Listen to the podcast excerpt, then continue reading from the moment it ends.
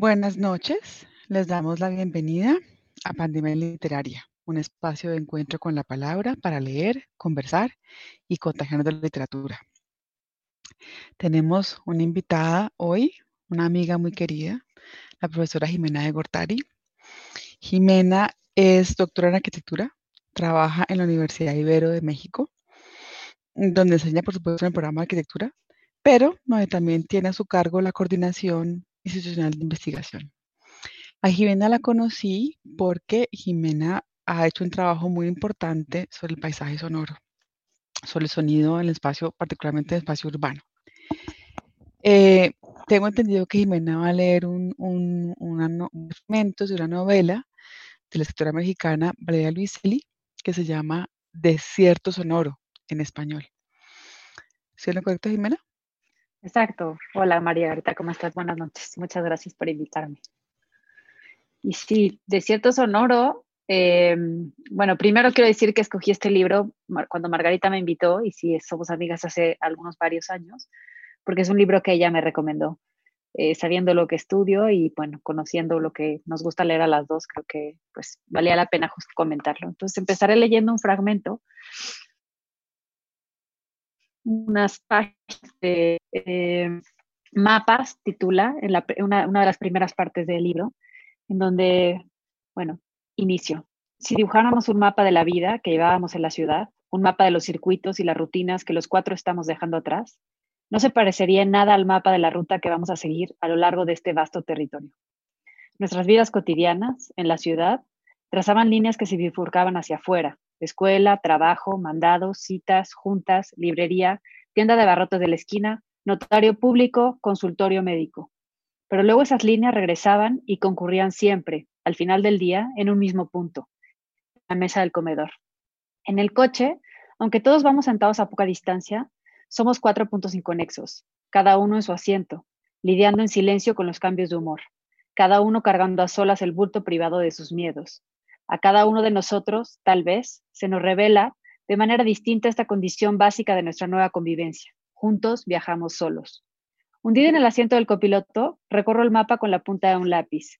Las autopistas y carreteras se ramifican como varices sobre el enorme trozo de papel. Doblado varias veces. Es un mapa del país entero, demasiado grande para abrirlo por completo al interior del coche. Sigo las largas líneas, rojas, blancas o amarillas, hasta llegar a nombres hermosos como Memphis, nombres improbables como Truth or Consequences, Shakespeare, nombres antiguos resignificados por nuevas mitologías, Arizona, Apache Pass, Cochise Stronghold, y cuando aparto la vista del mapa, volteo a ver a los niños o veo la línea larga y recta de la carretera frente a nosotros, futuro incierto. Continúo. Ondas sonoras. El sonido, el espacio y el tiempo están conectados de un modo mucho más íntimo del que solemos reconocer.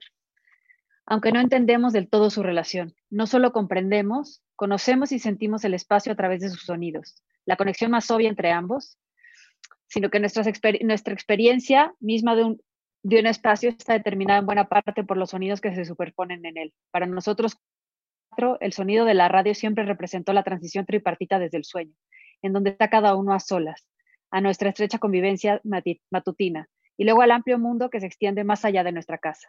Conocemos el sonido de la radio mejor que ninguna otra cosa. Era lo primero que escuchábamos cada mañana en nuestro departamento.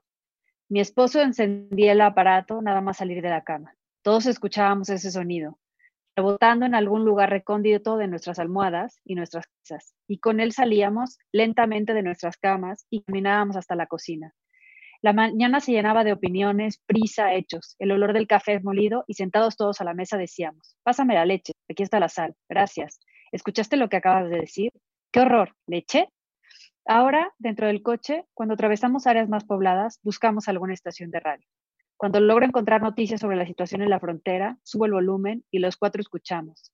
Cientos de niños que llegan solos cada día, miles cada semana. Los reporteros lo llaman una crisis migratoria, un flujo masivo de niños lo llaman. Son indocumentados, son ilegales, son, dicen algunos. Son refugiados con derecho legal a recibir protección, argumentan otros. Esta ley dice que deben ser protegidos, esta otra enmienda dice que no. El Congreso está dividido, la opinión pública está dividida. La prensa lucra con la polémica resultante, las ONGs trabajan horas extras. todos tienen una opinión al respecto. Nadie se pone de acuerdo sobre nada.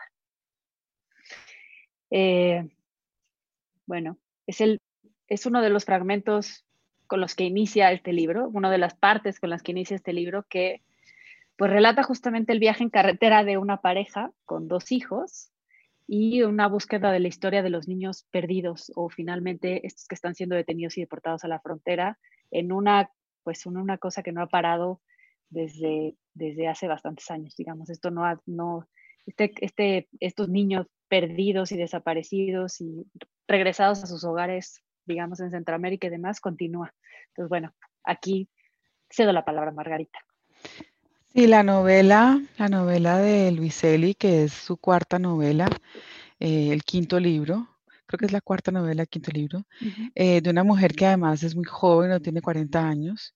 Eh, justamente pues narra, es una mujer además que es activista, ella, ella vive, en, vive en Nueva York, enseña en Colombia si no estoy mal, y ella mm, ha trabajado con, con, como traductora para gente, para, para migrantes, ¿no?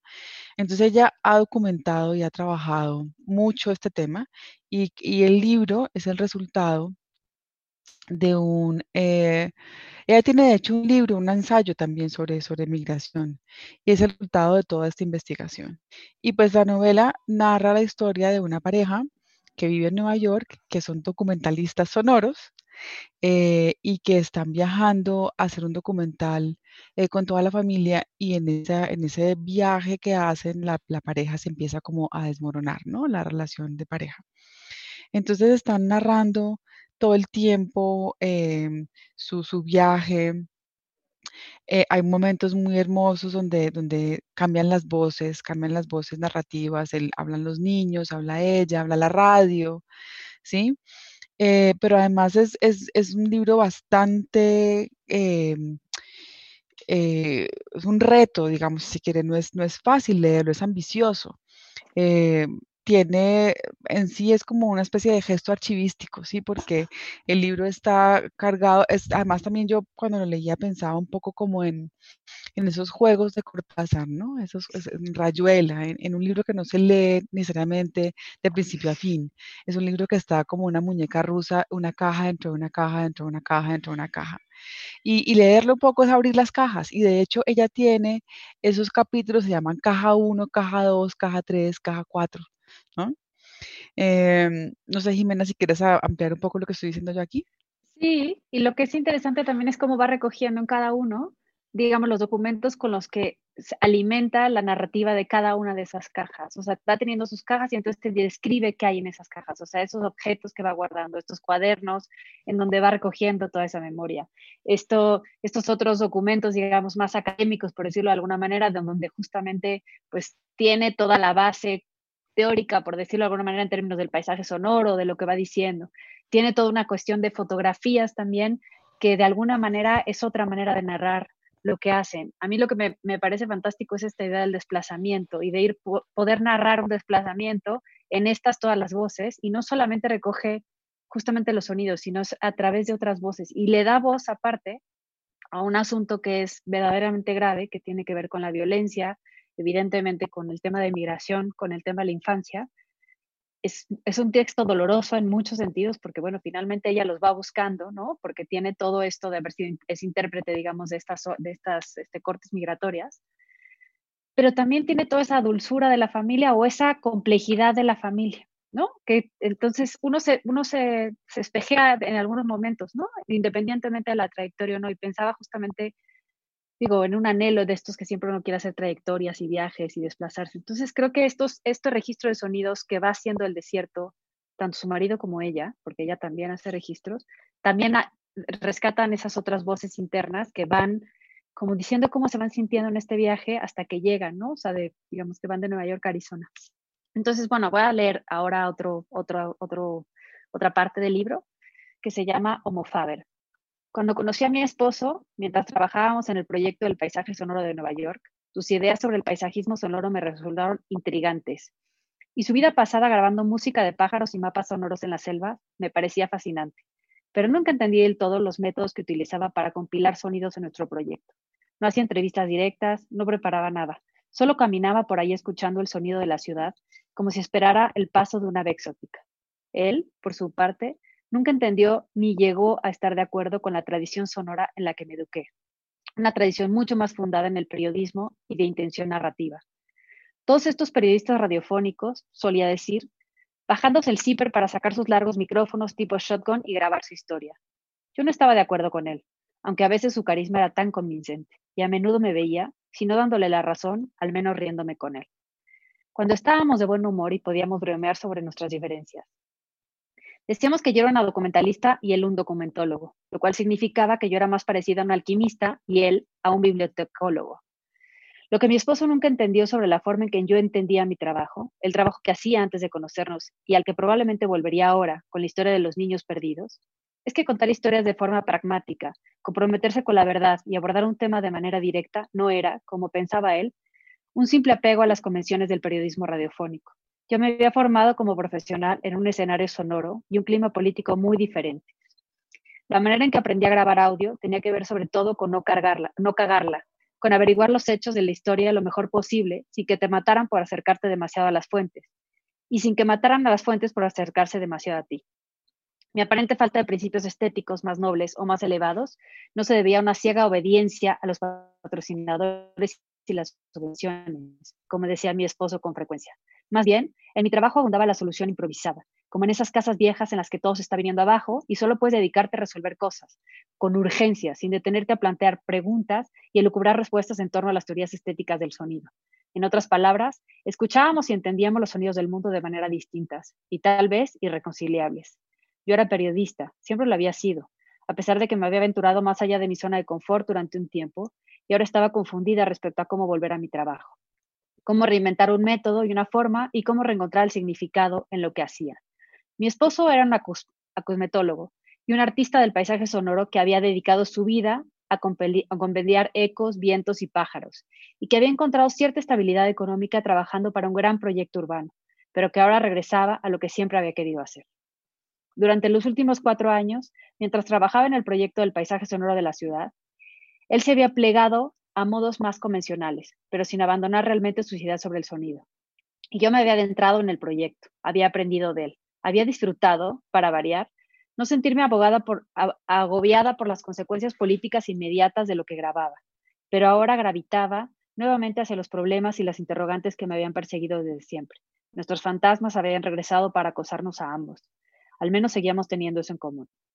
Y ahora que cada uno de nosotros se aventuraba otra vez por su cuenta y que de algún modo, además, regresábamos a los lugares de los que cada uno había surgido, nuestros caminos estaban separando. Era una fractura más honda de lo que esperábamos. Maravillosa.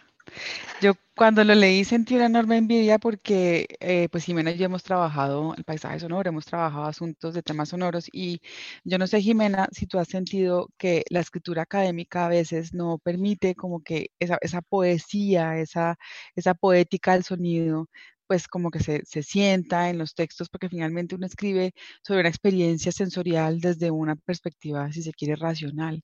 Y sentí mucha envidia del texto de Luiselli, porque en este, este es un, un, pedazo en el que ella habla de, de, esa, de esa experiencia del, del, sonido, pero ella realmente tiene muchos más. De hecho, hay un, todo un apartado dedicado a Murray Schaffer, que es el, el profesor, el papá, digamos, de estos estudios, y lo hace de una manera tan amable, tan bonita que dice uno, pucha, porque hay, los formatos de escritura tan acartonados de la academia no permiten que, que una hable de estas cosas de esta manera y que me parece que el Vicelli en su novela logra muy bien.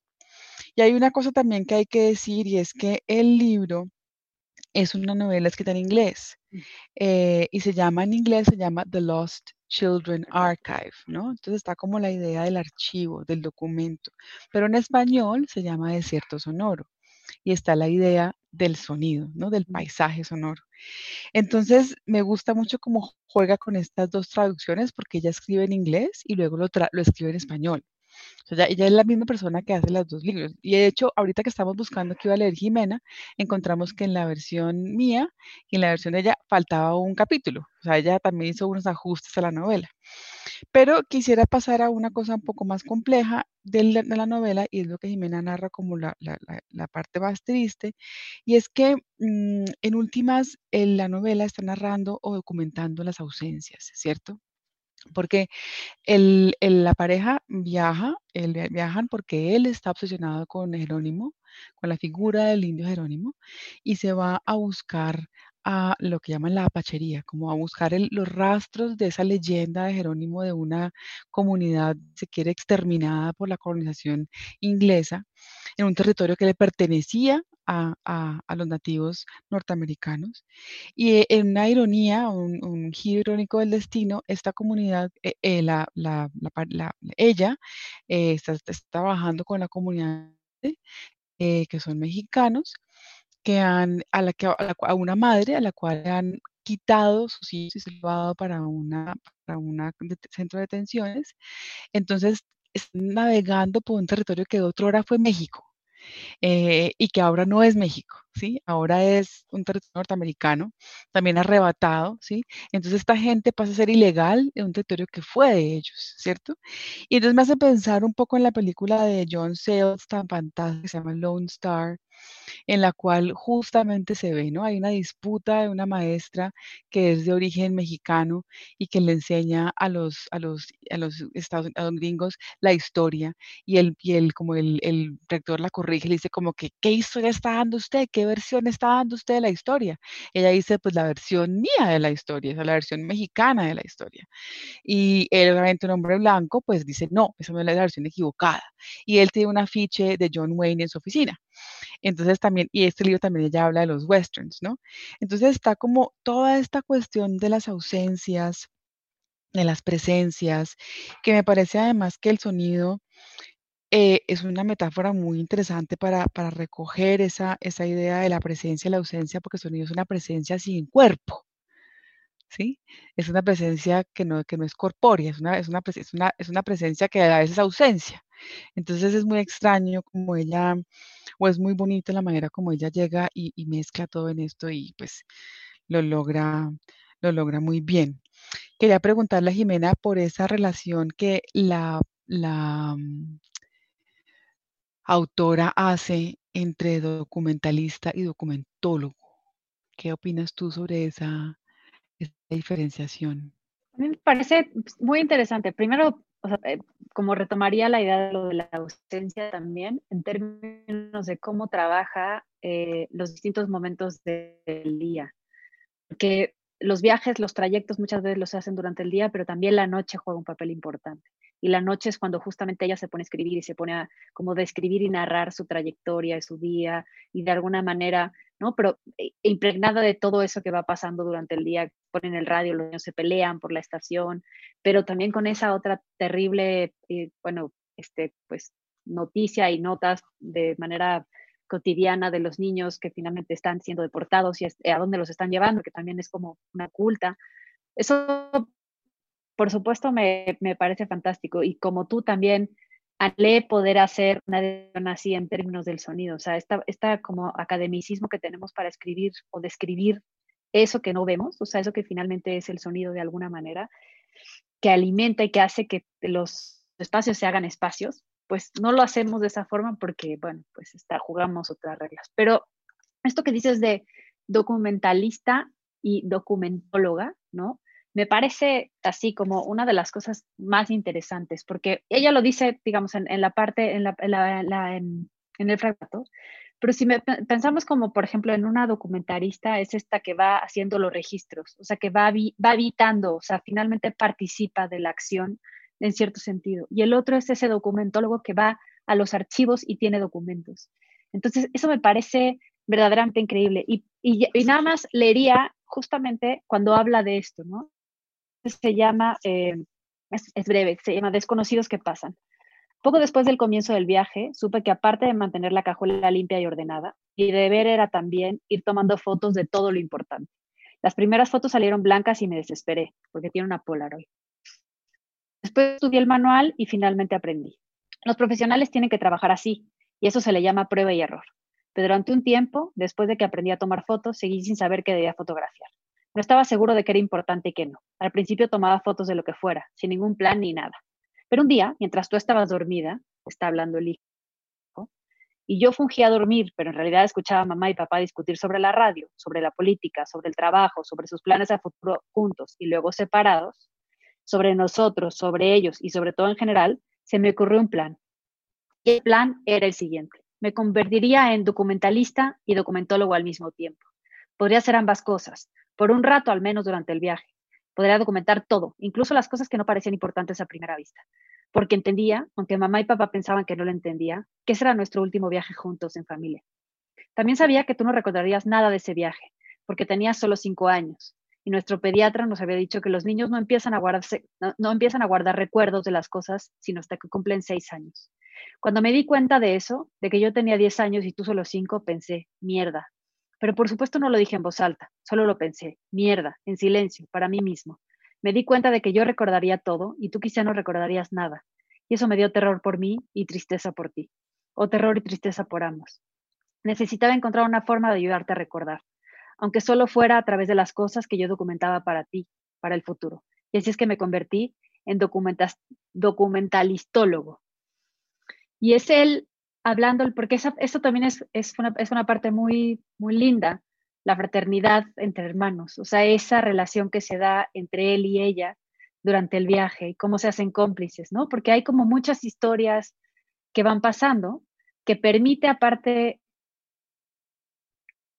creo, y lo pensaba ahora mientras leía algunos de los fragmentos, este encierro o esta, esta idea de van juntos 24, en, o sea, 24 horas, eh, permanecen juntos, tienen poco contacto con más gente, ¿no? Y aparecen algunos otros personajes, pero son muy menores y no son los, y van en un coche y entonces su, su, su contacto con la realidad tiene que ver con eso que van viendo por las ventanillas o eso que van encontrando, los lugares que se van deteniendo y demás, eso que van echando, por supuesto, pero esa relación que se va volviendo estrecha y compleja también, ¿no?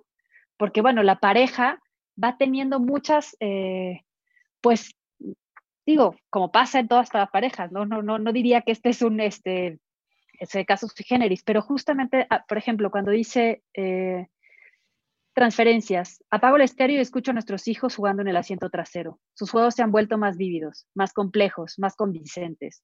Los niños tienen una manera lenta y silenciosa de transformar la atmósfera que los rodea. Son mucho más porosos que los adultos y su vida interior más caótica. Eso parece filtrarse al exterior todo el tiempo, enrareciendo y fantasmando la realidad. Las imaginaciones de los niños interrumpen la normalidad del mundo, rasgan el velo, permiten ver como no normal lo que hemos normalizado a fuerza de costumbre o resignación. Me ausento durante un rato y permito que sus dos voces llenen simplemente el espacio del coche y el espacio de mi cabeza. Ahora están montando toda una coreografía verbal que involucra caballos, aviones y una máquina espacial. Sé que su padre también los escucha, aunque va concentrado en la autopista. Y me pregunto si siente lo mismo que yo siento. Si acaso percibe cómo nuestro mundo, racional, lineal y organizado, se disuelve en el caos de palabras de nuestros hijos. Me pregunto y quisiera preguntarle si también él se da cuenta de cómo sus ideas van llenando nuestro mundo dentro de este coche, llenándolo y borrando sus contornos con la lenta persistencia del humo que se expande en un cuarto pequeño. No sé hasta qué punto mi esposo y yo hemos hecho suyas nuestras historias y no sé hasta, qué punto ellos han hecho nuestros, nuestros sus juegos y relatos desde el asiento trasero. Tal vez los cuatro nos contagiamos mutuamente los miedos, las obsesiones y expectativas, tan fácilmente como se contagia el virus de la gripe. El niño dispara flechas envenenadas a un oficial de la migra desde un enorme caballo. Mientras tanto, la niña se esconde de los soldados federales bajo una especie de arbusto con espinas, aunque encuentra mangos brotando de sus ramas y se detiene a comer uno antes de saltar de nuevo al ataque. Tras una larga batalla, los dos cantan juntos una canción para resucitar a otro niño guerrero. Al escucharlos ahora, de pronto comprendo que son ellos quienes cuentan la historia de los niños perdidos. La han venido contando desde el principio, una y otra vez, en el asiento trasero del coche durante las últimas tres semanas. Pero yo no los había escuchado con la atención suficiente y tampoco los había grabado lo suficiente. Tal vez las voces de mis hijos son como aquellos cantos de aves que grabó Stephen Field con ayuda de mi esposo y que funcionan como ecos de personas fallecidas. Sus voces, la única forma de oír otras voces inaudibles. Voces de niños que ya no pueden oírse porque esos niños ya no están. Ahora me doy cuenta quizá demasiado tarde, de que los juegos y las representaciones de mis hijos en el asiento de atrás tal vez sean la única manera de contar realmente la historia de los niños perdidos, una historia sobre los niños que desaparecieron en su viaje hacia el norte. Tal vez sus voces sean la única forma de registrar las huellas sonoras, los ecos que los niños perdidos han dejado a su paso. ¿En qué estás pensando, Ma? me pregunta de repente el niño desde atrás. Estaba pensando que tiene razón. Es fight or flight mode y no fire mode.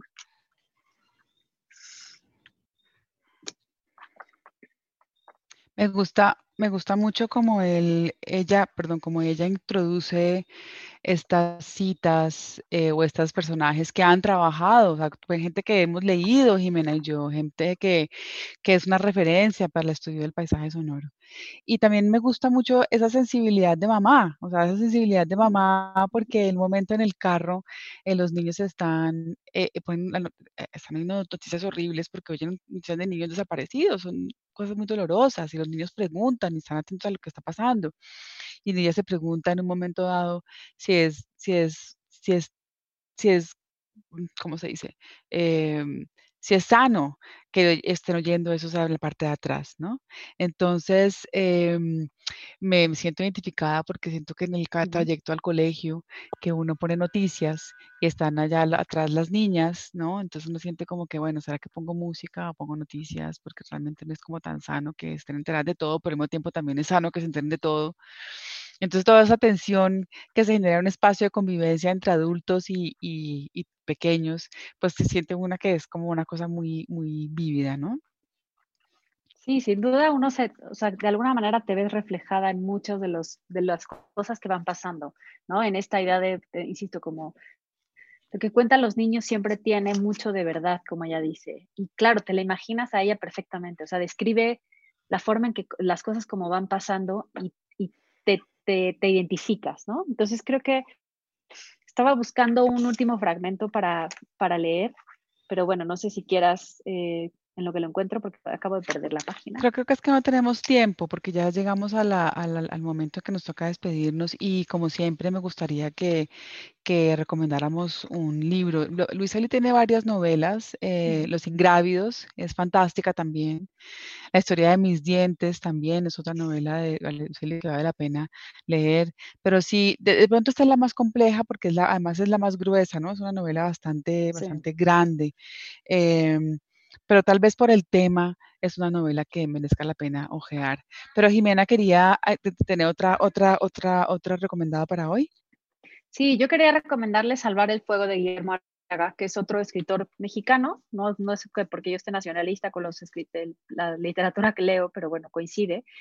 Y justamente narra a una ciudad de México contemporánea, complicada, compleja, digamos una ciudad de principios de a Margarita le gustaría, porque le interesa la ciudad y el tipo de barrios de la ciudad y los actores que viven en una ciudad complejísima como esta que es el XDF.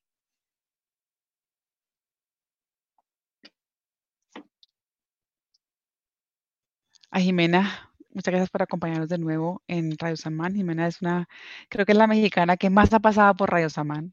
¿sí? porque además nos acompaña como parte del equipo de trabajo de la Ciudad de las Mujeres. Em, quiero agradecer a Victoria Rodas y Valentina Osorio por su apoyo en la producción de este programa, sin que, sin quienes ellas, sin ellas no sería posible estar transmitiendo esta noche. Muchas gracias y buenas noches. Gracias, buenas noches.